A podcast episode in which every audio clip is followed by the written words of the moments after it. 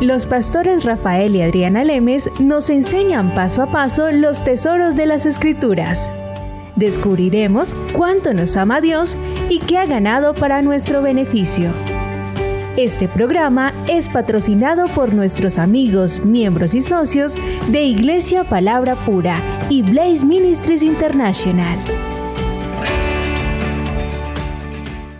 Hola amigos de Blaze, somos nuevamente Rafael y Adriana trayéndole las buenas noticias del Evangelio. Le queremos dar las gracias a ustedes socios porque nos han ayudado a hacer la gran diferencia en esta revolución de la gracia, en esta revolución del Evangelio que se está llevando a nivel mundial y gracias a Dios tenemos la oportunidad de ser voceros en el mundo hispano. Son muchas las vidas transformadas, son muchas las personas que se están enamorando por fin del Jesús que había habían oído pero que no entendían.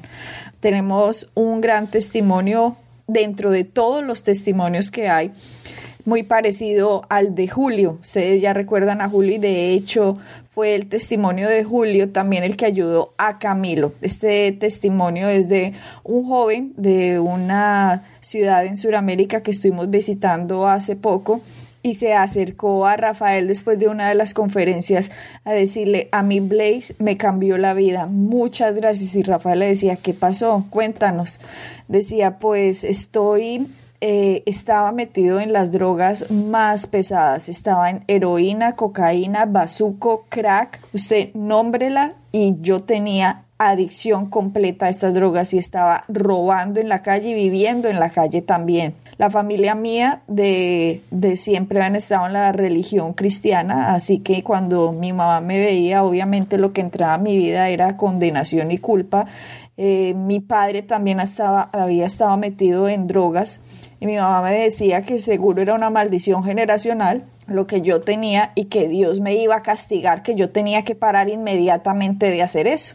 Yo, este joven Camilo decía, yo había nacido de nuevo. Yo cuando era joven de hecho él es muy joven en ese momento, pero decía cuando era joven yo había nacido de nuevo, pero yo no entendía nada. Lo único que yo sabía es que Dios estaba muy bravo conmigo y sabía cada vez que me iba a inyectar yo sentía una culpa horrible. Le decía, Diosito, ayúdeme, yo sé que estoy haciendo las cosas muy mal. Al principio empezó diciéndole que lo ayudara y después cada vez que él decía que ahora sí iba a mejorar y de nuevo se iba a inyectar, decía, Diosito, perdóname, perdóname por lo que yo estoy haciendo, perdóname. Sabes que Adriana, esto es importante que la gente, porque mucha gente se puede relacionar con esto. Él decía que sabía que Dios estaba muy molesto con él y aún así que sabía que Dios estaba molesto, él estaba haciendo algo en lo cual sabía que Dios no estaba de acuerdo con lo que estaba haciendo, por lo tanto se sentía peor, pero al mismo tiempo le decía a Dios que lo perdonara. Y mucha gente puede relacionarse con este aspecto porque ahí nos podemos, nos podemos dar cuenta como en nuestras propias fuerzas, sin, sin ir a la cruz, sin, sin tener la relación con Dios, en nuestras propias fuerzas no podemos parar de hacer lo que estamos haciendo. Así es. Y entonces, él sabiendo que Dios estaba molesto, que Dios lo iba a castigar, él pensando de esa forma, seguía manteniendo su mismo, su, su mismo caminar, contrario a la palabra, contrario a la voluntad de Dios, y al mismo tiempo buscando el perdón. Buscando el perdón sin saber quién era él, sin saber qué significaba nacer de nuevo, sin entender la cruz, sin entender el cuerpo de Cristo, la sangre de Cristo. Él decía, yo no iba a una iglesia porque me sentía peor.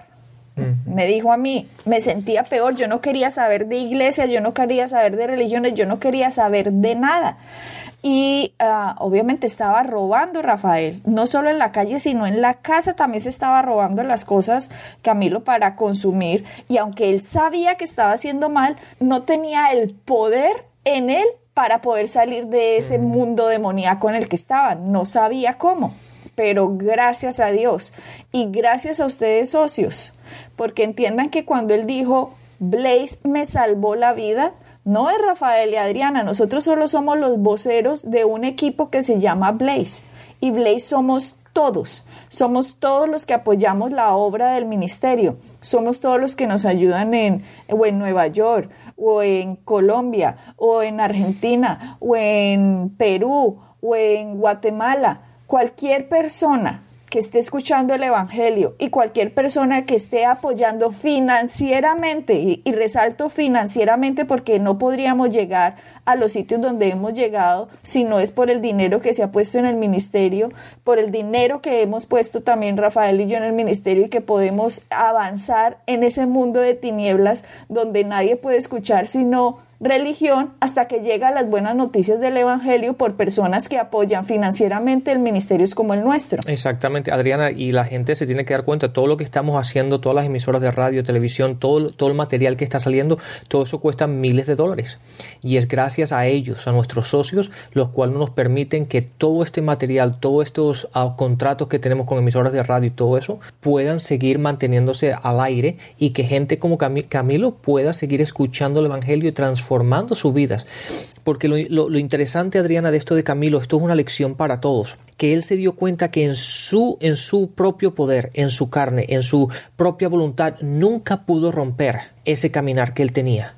Pero cuando encontró la palabra, cuando encontró el Evangelio, cuando encontró a Cristo y se dio cuenta lo que Cristo hizo por él, lo empoderó de tal manera que Él nos dijo de, básicamente de la noche a la mañana, sin, sin necesidad de ir a ningún uh, sitio. Empezó a entender. Empezó a entender. El Evangelio, sí. Como tú decías, Rafael, le llegó un CD, ¿cierto? Estos CDs también son dados gratis para que la gente sepa. Nosotros entregamos más de 2.500 CDs mensuales gratis en diferentes partes para que las personas como a Camilo le pueda llegar este material. Pues a Camilo le llegó un CD de estos. Él estaba muy renuente a escucharlo, pero empezó a escuchar el Evangelio. Por primera vez entendió la cruz. Por primera vez en su vida entendió que tenía un Dios que lo amaba y que no lo estaba condenando. Cuando yo estaba hablando con Camilo dijo, por primera vez vi que Dios en medio de lo que yo estaba haciendo, Dios a mí me amaba y no me estaba condenando. Y yo le pregunté a Camilo, Camilo, ¿qué fue lo que más, qué fue lo que a ti más te ayudó a entender? Y me dijo, yo no entendía la cruz. Pero llegó el momento y cuando ustedes explicaron la cruz, yo dije, no puede ser que Jesucristo hizo todo esto por mí. Y ahí fue cuando algo pasó en mí. No digamos, no digamos que del día a la noche él dejó de consumir, porque no es cierto. Pero él dijo, empecé a consumir drogas menos eh, letales, o no tan letales, digámoslo así. Poco a poco, algo en mí estaba sucediendo que ya no sentía eh, como las ganas inmensas que antes sentía. Y poco a poco empecé a dejarlas y a dejarlas y a dejarlas y a dejarlas. Y me causó gracia porque cuando él dijo, ya no estaba robando en la calle, ahora solo estaba pidiendo. Eso ya lo hizo mejor eso. Eso, claro, entonces cuando la gente, porque él pasó a dar el testimonio, cuando la gente escuchó eso, pues se, se, se rió y él dijo, ah, pero ya estaba mejorando, ya al menos estaba mejorando, ya no estaba robando, al menos ya estaba pidiendo, eso era un paso para mí. Y poco a poco empecé a dejarlas, empecé a dejarlas hasta que llegó un día en que aunque estaba viviendo en la calle, no tenía ganas de seguir consumiendo drogas no tenía ganas y yo, ¿qué es esto que está sucediendo? Y mi familia quería que yo hiciera, cuando yo les dije, me dice Camilo, cuando yo les dije que el Señor estaba haciendo una obra en mí que yo ya no quería seguir en, eh, consumiendo, ellos no me creían. Ellos no creían lo que estaba pasando, pero yo sí sabía. Yo estaba en medio de las drogas que estaba consumiendo, estaba diciendo lo que Julio estaba diciendo. Él tuvo la oportunidad de conocer a Julio personalmente, Camilo. Mm. Y Julio empezó a decirle el mismo consejo que nosotros le dimos. Julio le dijo, escriba en un papelito, yo soy la justicia de Dios. Escriba en un papelito, no hay condenación para mí. Escriba, Dios me ama yo soy el Hijo de Dios. Y que esas palabras él nunca las había escuchado antes, Rafael, porque lo que había escuchado era, Dios te condena, Dios está bravo contigo, Dios te va a castigar. O te sales de ahí o Dios te va a castigar. ¿cómo alguien se va a salir de algo que ese algo es más grande que la voluntad de la persona? Claro. ¿Cuánta gente quiere salir de las drogas, pero es mucho más grande esa esa, ese dominio de, de, las tinieblas sobre la persona que su voluntad de hacerlo? Por eso es que el Evangelio es denominado el poder de Dios nos dice Pablo, el Evangelio es el poder de Dios. ¿Poder para qué? Poder para sacar de las garras de las tinieblas a las personas por la obra de lo que Cristo hizo. Lo que Cristo hizo es mucho más grande que el mundo demoníaco en el que el mundo está, el mundo está influenciado. Por eso cuando alguien entiende la cruz de Cristo, ese deseo que lo sobrelleva empieza a ser disminuido por el amor de Dios. Ahora el amor de Dios es tan grande que la gracia se traga al pecado. Y nos dice Pablo en Romanos, porque el pecado no tendrá poder sobre ti porque estás bajo la gracia. Si la gente entendiera esos conceptos, Rafael, dejarían de pelear contra el Evangelio y empezarían a abrazarlo grandemente porque es verdad. La Biblia no se equivoca cuando dice que el Evangelio es el poder de Dios. Pues Camilo empezó a disminuir. Tú dijiste de la noche a la mañana, de la noche a la mañana empezó a entender Dios me ama. Pero el proceso de salir del mundo de las tinieblas no fue de la noche a la mañana. es un proceso. Fue un proceso en el que el mismo Camilo reconoce empecé a dejarlo poco, poco, poco a poco, poco a poco.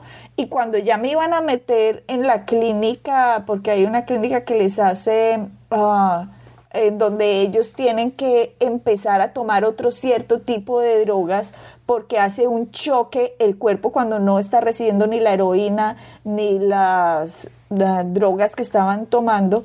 Entonces, es una, dice que sufren un síndrome de abstinencia. Mm. De hecho, las personas en ese síndrome se mueren porque el cuerpo empieza a rechazar completamente que no está recibiendo las drogas que estaba recibiendo antes y empiezan a darles calambres horribles a las mm. personas, empiezan a temblar, la fiebre que les da. De hecho, mueren eh, muchas personas en este síndrome de abstinencia cuando paran las drogas a cuando tratan de salir de ahí. Pero Camilo, para la gloria de Jesucristo, salió del mundo de las drogas sin el síndrome de abstinencia, Rafael. Mm, magnífico. Él no pasó por ese proceso ni de calambres, ni de, ni de ah, fiebre, ni de temblores, ni de sudar como estas personas les sucede, sino que él simplemente llegó el día en que se le fue las ganas de consumir todas estas drogas y no tuvo el síndrome de abstinencia, sino que fue libre completamente de ese demonio o de esos demonios que lo estaban influenciando porque entendió que él pertenece al reino de la luz, que es el Hijo amado de Dios y que lo que Jesucristo hizo no era para condenarlo, sino para ayudarlo a salir de donde estaba. Por gloria a Dios, no es una maravilla el poder recurrir a Cristo, a lo que Él ha hecho y eliminar todos esos procesos naturales, todos esos procesos médicos y llegar al resultado final que es la salud, el bienestar, la prosperidad que Dios nos da. Bendito en todo esto, Adriana, yo sé un versículo que venimos ah, diciendo muchísimas veces, pero lo quiero leer una vez más. Romanos 8, versículo 1 dice, ahora pues ninguna condenación hay para aquellos que están en Cristo.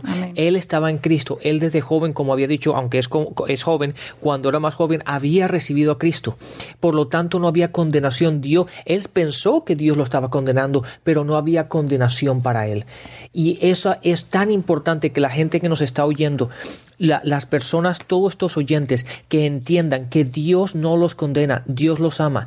Por eso mandó a Jesucristo para que puedan recibir lo que Él hizo en la cruz por cada uno de nosotros y podamos vivir en victoria absoluta. Así es, Rafael. Entonces, gracias, socios, porque él nos lo repitió varias veces. Nos dijo, Blaze nos salvó la vida, me salvó la vida. Su madre estaba al lado de él cuando contó el testimonio. Su madre era llorando. Su hermana estaba al lado de él. Creo que fue la hermana la que le dio el CD, Rafael. Si no fuera por los socios de Blaze, estos CD no se podrían hacer. Si no fuera por ellos, Rafael, este CD nunca hubiera llegado a las manos de, de Camilo. Y sabes que, Adriana, muchas veces cuando nosotros oímos testimonio tras testimonio tras testimonio y los socios nos oyen, a veces no nos paramos a pensar el valor de la vida de una persona. En este caso, Camilo había conocido gente y gente que han salido de estos hospitales que mueren por todas estas cantidades de drogas y la vida de él pudo, él se salvó, él, está viviendo hoy día de una manera correcta gracias a la sangre de Cristo y gracias a que el Evangelio llegó a sus manos. Y eso, eso es el valor de la vida. Y muchas veces los socios, nosotros, tanto nosotros como tú y yo, Adriana, como los socios, tenemos que pensar el valor de lo que estamos haciendo porque le estamos proveyendo y dando vida a la gente. Así es, Rafael. Entonces, este era un testimonio para la gloria de Dios que no queríamos dejar pasar por alto. Sabemos el demonio, el mundo demoníaco de las tinieblas en la drogadicción, en el robo, es nada comparado a lo que Jesucristo hizo por nosotros en la cruz. Seguimos en nuestro tema de hablar en lenguas. Estábamos hablando sobre el bautismo del Espíritu Santo con la evidencia de hablar en lenguas y llevamos ya una serie larga llevando a nuestros oyentes a mostrar progresivamente cómo fue que el Espíritu Santo pudo entrar por fin de nuevo legalmente a la vida de los hombres y cuando Dios nos hizo templos del Espíritu Santo, como nos dice Pablo, ¿acaso no sabéis que sois templos del Espíritu Santo? Dice en un versículo. ¿Cómo llegó a suceder esto? Gracias a lo que Jesucristo hizo en la cruz.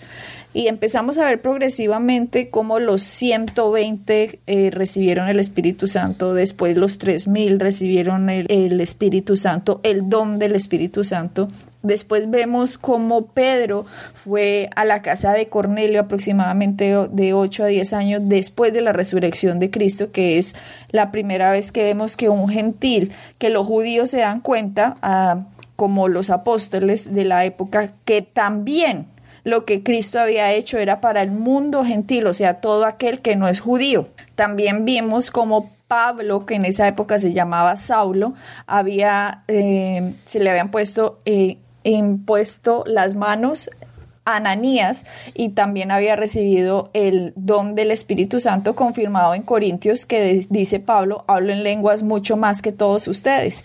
Y también vemos, eh, hay muchos más casos, pero queremos ver el caso de Hechos 19, 6 que Pablo estaba en Éfeso, eh, antes de ir a Éfeso estaba en Corintios y después se dirigió a Éfeso. Éfeso, estuvimos Rafael y yo eh, en, esta, en esta ciudad espectacular, queda en Turquía, o sea, arriba de Israel, abajo de Italia.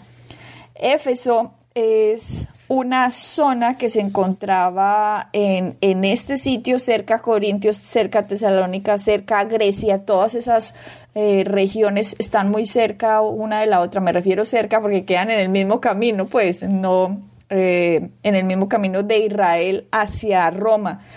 Y Éfeso, en esta ciudad, Pablo llega y nos dice el vamos al versículo... versículo 5 creo. O leámoslo desde el 1. Dice, aconteció que entre tanto que Apolos estaba en Corintio, Pablo, después de recorrer las regiones superiores, vino a Éfeso. Y hallando, hallando a ciertos discípulos, les dijo, ¿recibisteis el Espíritu Santo cuando creísteis? Y ellos le dijeron, ni siquiera hemos oído si hay Espíritu Santo. Entonces dijo, ¿en qué pues fuisteis bautizados? Y ellos dijeron, en el bautismo de Juan. Dijo Pablo, Juan bautizó con bautismo de arrepentimiento, diciendo al pueblo que creyesen en aquel que vendría después de él, esto es, o sea, Jesús el Cristo. Cuando oyeron esto, fueron bautizados en el nombre del Señor Jesús. Y ahora miren el 6. Y habiendo impuesto Pablo las manos, vino sobre ellos el Espíritu Santo y hablaban en lenguas. Hasta ahí quería concentrarme, Rafael, porque es notorio. El hablar en lenguas es una doctrina del Evangelio de las buenas noticias de Jesucristo. Se encuentra a lo largo de toda la Biblia.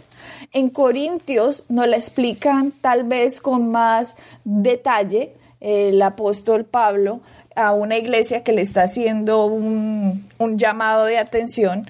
Pero lo que quería concentrarme, Rafael, es que cómo es posible que hoy, dos mil años después, donde la Biblia es nuestra base, sean tantos los que atacan el que el hablar en lenguas no es para hoy. Lo atacan y muchos, como ya les habíamos dicho, dicen, ¿son del diablo hablar en lenguas? Otros dicen, solo los doce apóstoles hablaron en lenguas, que ya lo hemos comprobado, es una mentira. Otros dicen, solo era para los eh, que estaban en el inicio cuando Jesucristo estaba. Sí, y otros dicen que solamente fue para esos tiempos. Otros dicen que solo fue para esos tiempos. Entonces, si eso solo fue para esos tiempos, entonces también la salvación fue solo para esos tiempos. ¿Por qué quitar un don y dejar otro? ¿Y por qué quitar el de lenguas? Sí, o la sanación, o la prosperidad, o cualquier otro. Porque la cuestión es cuando la gente no entiende algo, básicamente la descalifica.